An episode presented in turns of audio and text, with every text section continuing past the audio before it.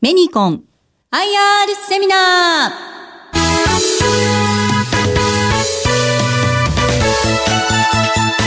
この番組は証券コード7780東証一部名称一部上場株式会社メニコンの IR 活動の一環としてお送りします。お話は株式会社メニコン代表執行役社長田中秀成さんです。この番組は1月20日に大阪で開催した IR セミナーを収録したものです。メニコン IR プレゼンです。証券コード7780東証一部名称一部上場。株式会社メニコン代表執行役社長田中秀成さんです。大きな拍手でお迎えください。皆様こんにちは。まずあの自己紹介でございます。あの私はあの1959年まあ出身はまあ愛知県でございますけどもあのまあ眼科医として、えー、まああの勤務をしておった経験もございまして、えー、創業した父の後を継ぐ形で、えー、メリコンの2代目の社長となっております。であの私は2000年に社長に就任したということでございます。1951年50年頃だと思うんですがアメリカ人のご婦人でございます。この女性が非常にあのキーパーソン非常に重要な役割を果たします。でその私の父若干二十歳の頃だというふうに伺っておりますが名古屋の、えー、まあ歴史でいうとですね300年近く続いていた、えー、メガネ屋さんに、まあ、父は戦後、まあ、就職をいたします。このメガネ屋に就職した直後からですね父はあの非常にメガネ職人として腕を振るんですね。で当時のメガネというのは、えー、いわゆるあの東條英機の写真に出てくるようなロイドメガネといいまして、えー、まん丸のメガネしかなかった時代でございます。でこれはアメリカ人の顔に合わないですね。でこの時ちょうど朝鮮動乱が起こりまして名古屋にはたくさんのアメリカ兵が、まあ、いたわけでございます。で特にあの家族連れで将校なんかは来るわけでアメリカ人のメガネが壊れた時に直せる職人がいないということで、まあそのえーまあ、軍医その時の軍医の一番トップにいた人がですね、まあ、名古屋市中の眼鏡屋さんをリサーチして、えー、腕のいい職人を探せということになりましてでそのまさに眼鏡の眼鏡にかなったのが、まあ、父だったわけでございます。でその結果ですねたくさんのアメリカ兵がこの眼鏡屋さんに出入りするようになりましてでその中のお一人がこの将校のご婦人でございますこの方が実はですねえ私はアメリカでコンタクトレンズを取っているというふうにぼそっと言ったんですね。で父はあの尋常小学校しか出てませんので英語喋れるわけがないんです。ところがですねなぜか接客はできてたんですね。これがまああの創業者のある種こう神がかったところでありまして、まあ、レジェンドですから何が起こってるかわからないんですけども、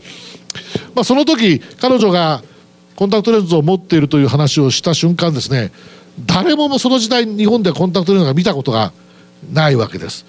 でもちろん本人もないですし言葉だけは知っていたけれども見たことがない。当然ですね好奇心旺盛な父は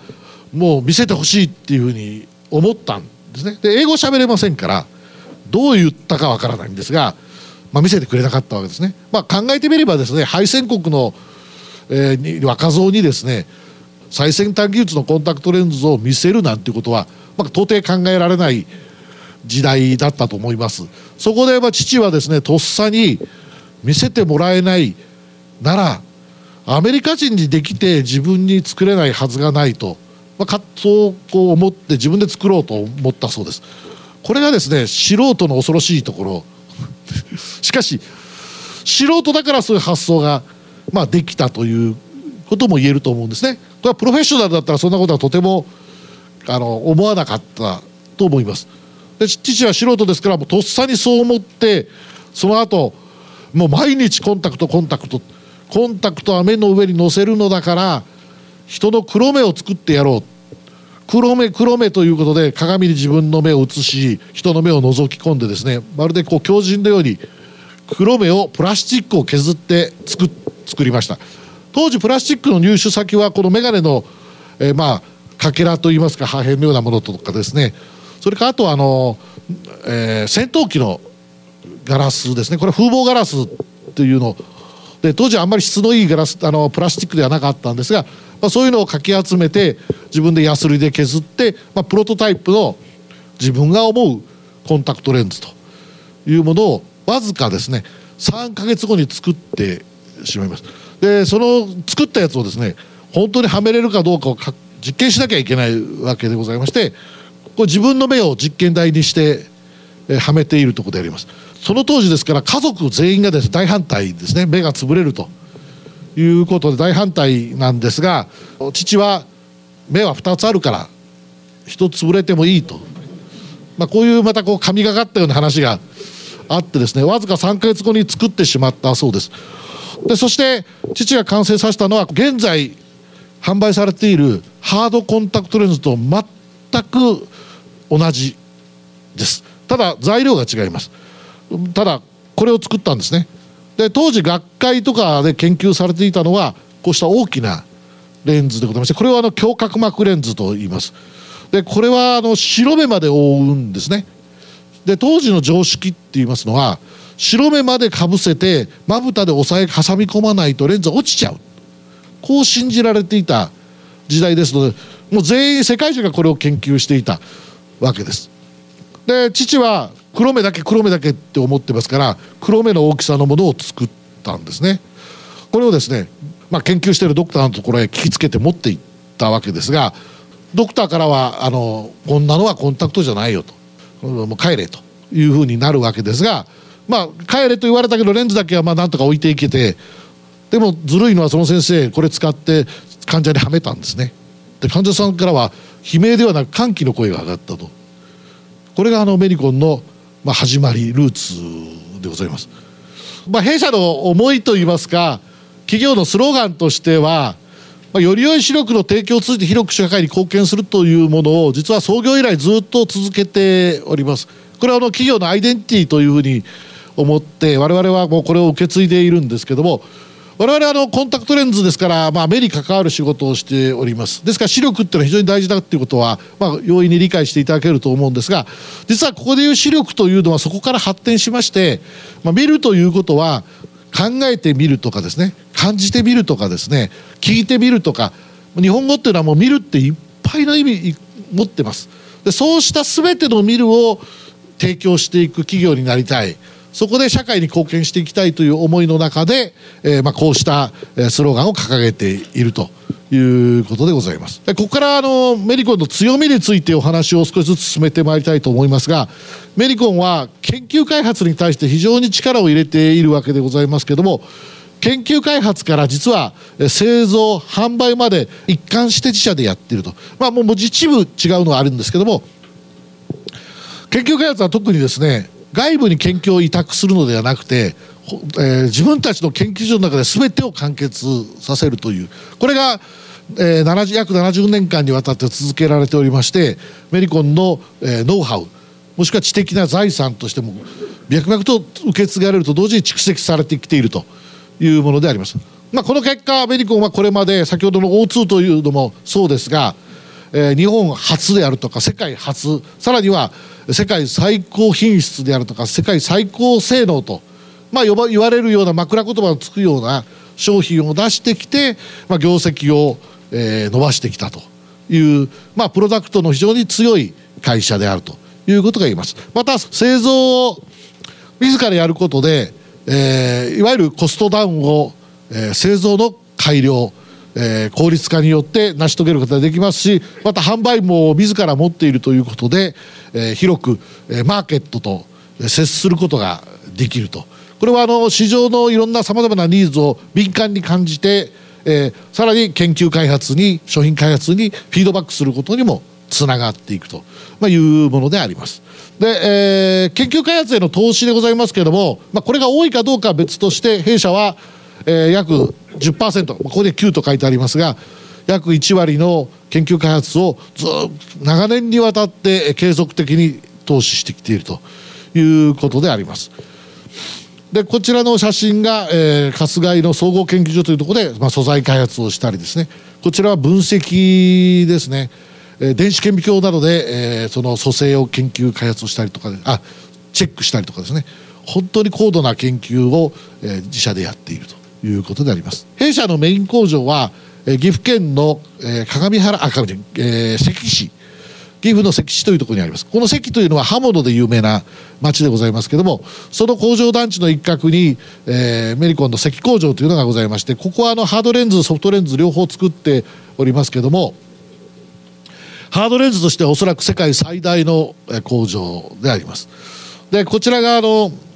メリコンの Z という、えー、主力商品現在の主力商品ですがハードレンズの主力商品ですがそれを作ってるラインでございます。ほとんど人がおりません。いるのはあのメンテナンス要員が主流主体であります。でオートメーションで、えー、まあ材料からずっと入ってきて、えー、レンズになるというまあ形なんですがこれがですね、え、その材料であるボタンと我々呼んでいるものでこのブルーに見える本当に小さなものです。直径が大体十数ミリ厚みが数ミリという、まあ、ボタンボタン状のものを、えー、ダイヤモンドの、えー、カッターで回して削りながらですね、えー、形を作っていくというものでこれをあの伝統的な作り方なんですが切削加工と言います。ただ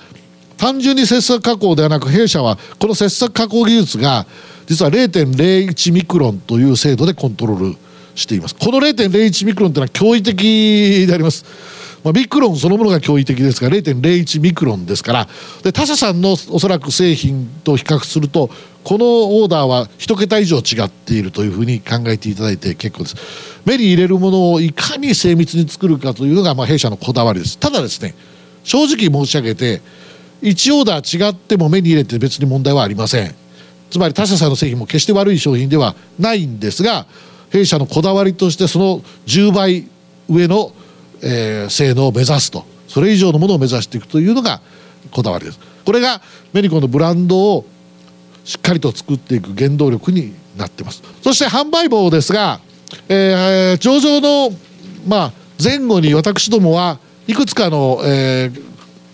市場にあります量販店をですね、えーまあ、いわゆる M&A をいたしましたがその M&A をしたらこの3社でエースコンタクトシティコンタクト富士コンタクトでございます。このエースコンタクトは関東を中心に展開東日本を中心に関東から東日本を中心に展開しています。シティコンタクトは九州エリアを中心にであと一部四国とか中国地方を展開していますそれから富士コンタクトも関東を中心に展開しているチェーン店でこれに加えて直営展開がありましてそれを全てミルショップという形でブランド統一して今お客様により接しや接していただき親しみやすいお店作りというのをやりながら全店で200店舗以上展開しているかと思います。でこれがあの営業網で卸営業でございます。得意先様コンタクトレンズを販売していただく得意様に対する営業でございまして全国に津々浦々あるという感じでございます。でこれはあの多分日本国内にある他社さんの営業部隊をの数と比べると圧倒的に多い営業力を持っているということとですね同時にあの全国隅々まで営業体制が整っているということでございます。であの私ども強み販売の強みはこのメルスプランという実は会員制のシステムがございます。このメルスプランを考えるにあたって、えー、まあ会員制システムを考える前はですね、えー、市場はこういうこれあの新聞折り込みチラシなんですが1990年の後半ぐらいから激しい価格競争が市場では繰り返されております。でコンタクトレンズっていうのは高度管理医療機器といいましてクラス3の医療機器なんですね。で医療機器は1234と4段階に分かれてまして、えー、クラス3とクラス4が高度です。でこの高度管理医療機器の中にはペースメーカーであるとかカテーテルっていうのが入ってるんですね。つまりコンタクトレンズはそれと同じ法律の基準で規制をされているんですがただ唯一違うのは広告宣伝ができると。で特にあのひどかった時はですねここにメリコン70%オフと書いてありますがメリコン最大84%っていうのがあったんですね。これはですね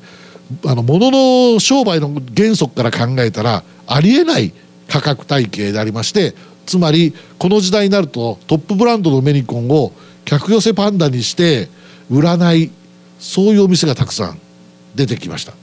で物を安く買うってことはいいことなんですが消費者にとってはいいことですけども、まあ、多分今ですと公正取引法違反になるんですがこの当時はあんまり緩かったんですね。でこういうことがまかり通ってました。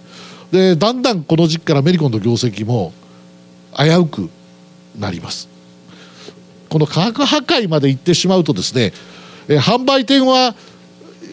まあ、不毛な価格競争の中でちゃんとした利益が出なくな出せなくなってきます。その利益を確保するためにやっぱりサービスを何らかの形で間引くかですね。従業員の給料を減らすとかですね。いろんなことをやらないと経営が成り立たなくなるっていうことは結果的に医療の質が落ちるということになってまいります。でメーカーである私どもも農家競争に振り回されますので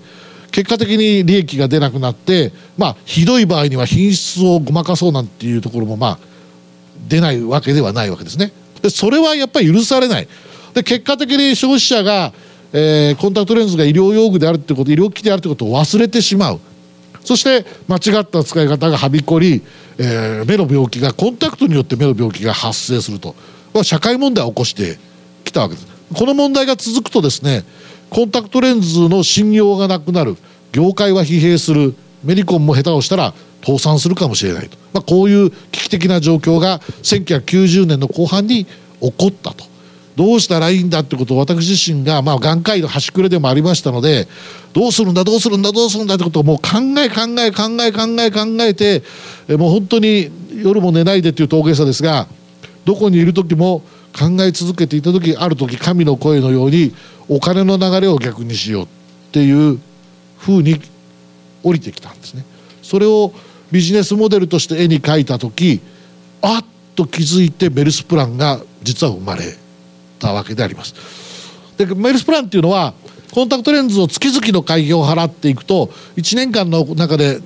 さまざ、まなトラブルがレンズに伴うトラレンズのトラブルが起こります。でその時レンズを無償で保証したり、まあ、非常に低いあの費用で保証していくという、まあ、そういうシステムですそして1年後にはですね必ずリニューアルをするというシステムなんですねこれはあの非常に安全性を高めることに貢献できました。で月会費ですので、まあ、これは払わなきゃいけないんですがその会費も安いんですね比較的。で安売り競争してるところ行くよりも安いんです。ですですから安心してお金を払っているとですねあの調子が悪くなるとすぐにレンズが交換してもらえると、まあ、こういうことで今まではコンタクトレンズっていうのは買い替えるタイミングって皆さんレンズの調子が悪くなった時っていうふうに思ってるんですね。でも実はそうではなくて実はレンズ買い替えれるのはお金のある時なんです。つまりお金のない時にはどんなに調子が悪くても買い替えないっていうのが普通の消費者心理なんですよ。ところが月会費になってますからわずかずつ払ってると調子悪くていつでも変えれる。これはお財布のコンディションでレンズが左右されるんじゃなくて目のコンディションもしくはレンズのコンディションで、えー、目の健康が維持できると。ここがこのメルスバンの実は一番すごいところで消費者の皆さんに支持を得ている部分であります。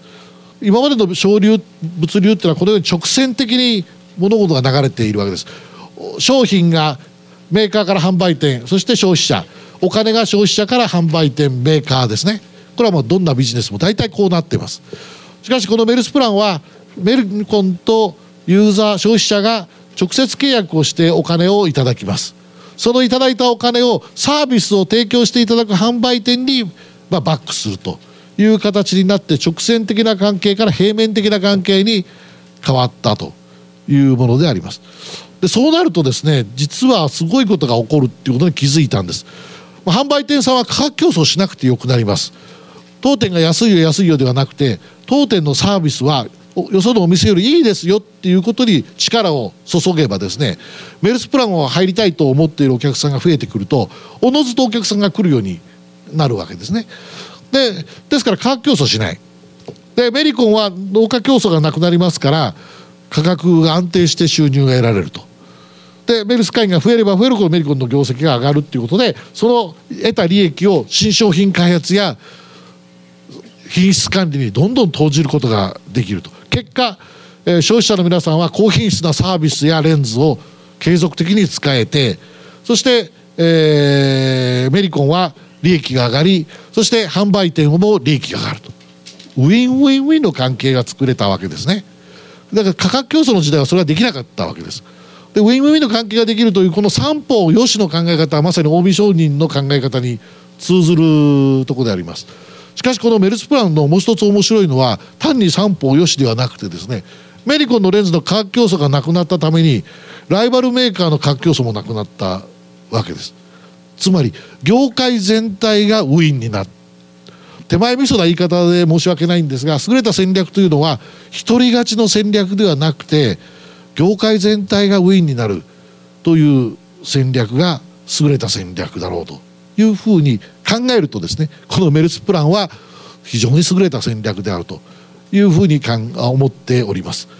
でその結果、えー、価格破壊で、えー、業績が落ちかけメルスプランを導入して、えー、これがメルスプランの売り上げに匹敵するところですが V 字回復をすることができたというものであります。でこれご覧いただくとこれ単体メリコンの国内だけの単体ですが売上の50%以上メルスプランが占めているということはですねメルスプランは会員制システムですから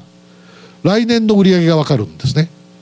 あのまあ皆さん投資していただくにも安心していただけるシステムがメルスプランということであります。でメルスプランは先ほど申し上げたようにえー、大変多くの方に支持をいただいておりまして年々会員は増えております。で現在127万人と書いてあるまああの年率ですね5.1%会員成長していると会員数の成長しているということはこれはあの経済成長と考えてもかなり高い数値を出しているのではないかというふうに考えております。さらにメルスプランのサービスを改良しさらには付加していく付加価値を高めていくことでこの会員をさらに伸ばしていくというのが私どもの大きな戦略となっております。このメルスプランを支えていくのが、えー、充実した、えー、商品群ということになります。あらゆるメリコンの商品が、えー、メルスプランの、えーまあ、商品のラインナップに入っております、えー、使い捨てもあります。それから 1, 1ヶ月タイプもあります。2週間タイプもありそれから従来型のコンタクトも全て入っていると。いうものであります、えー、最も重要な、えー、昨今えー、市場の拡大の大きい1日タイプの使い捨てコンタクトレンズでございます。弊社は、1日タイプのコンタクトレンズは実は3種類持っておりますがそのうちの2つが、弊社オリジナル商品でございまして、今後さらに急成長させていこうと考えているものでマジックという商品は実はシンガポール工場で作っております。でこれはあのフラットパックというパッケージが特徴でペランペランのパッケージを開けるとレンズが出てきて、えー、必ず出てきた方は、えー、レンズの外側外面側それをつまんではめることができるというものでありますそれからこちらのプレミオという商品もそのコンセプトを踏襲してましてパッケージを開けると駅の中にレンズが入ってますがそのレンズは上向きに入って上向きに入ってている。つまり外面側が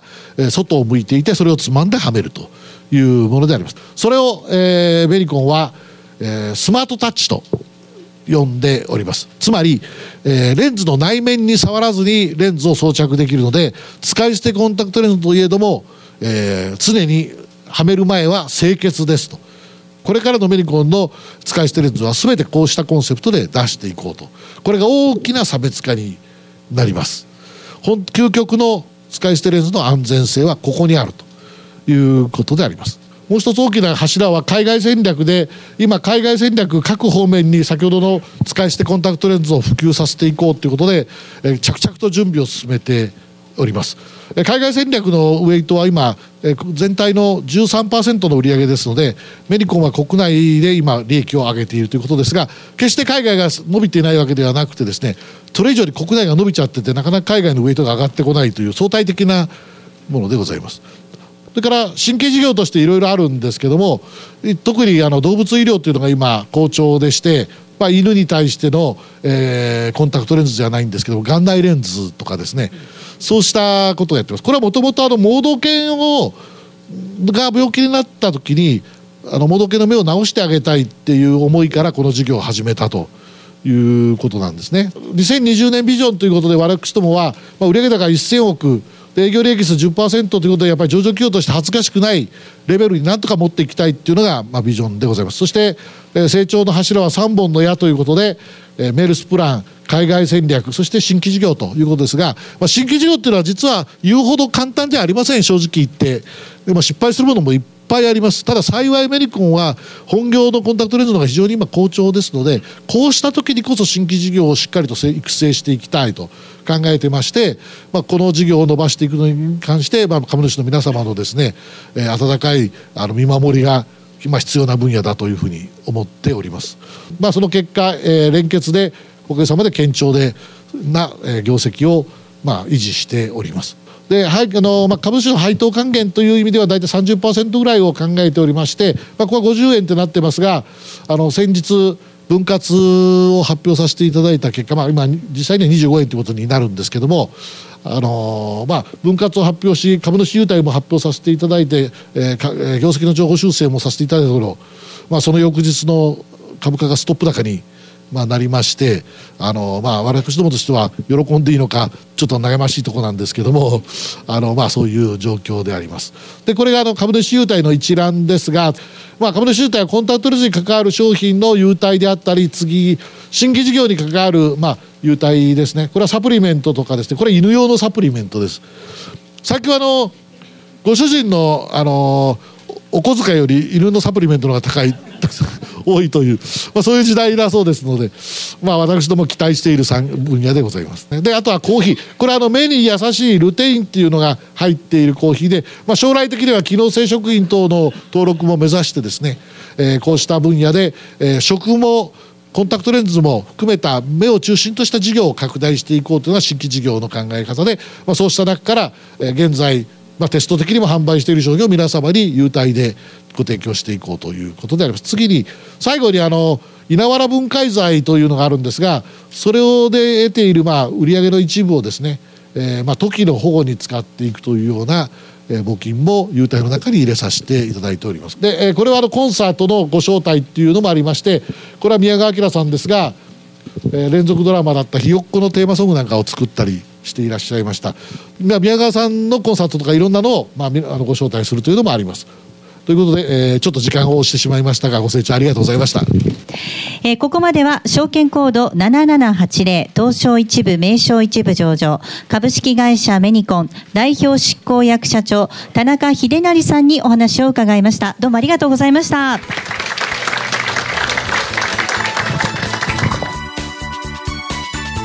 メニコン IR セミナーこの番組は証券コード7780東証一部名称一部上場株式会社メニコンの IR 活動の一環としてお送りしました。